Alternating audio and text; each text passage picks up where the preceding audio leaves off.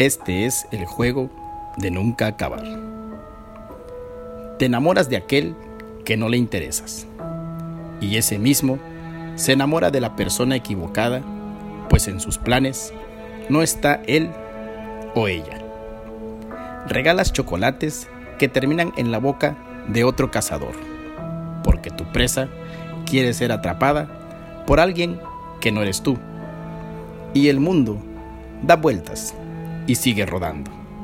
Y al final resulta que el cazador termina siendo presa, mientras que tu presa termina siendo cazador de alguien que no eres tú.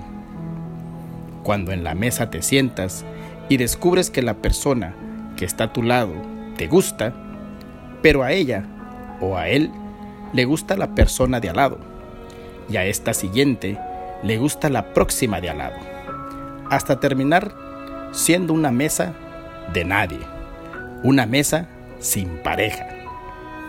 Este es un cuento de nunca acabar, porque habrán quienes se aprovechen de lo que sientes por ellos o por ellas, con tal de ser uno o una más de la colección. Y cuando ves una sonrisa y una mano que trata de ayudarte sin malas intenciones, dudas en saber si es fingida o es real. Esto es un cuento de nunca acabar. Porque a mí me gustas tú y resulta que a ti te gusta mi amigo.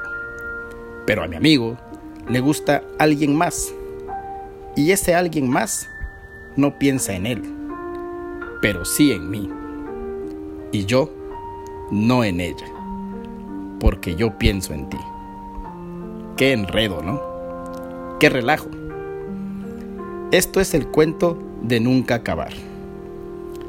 Porque siento que aunque me corten las alas, no dejaré de pensar en ti.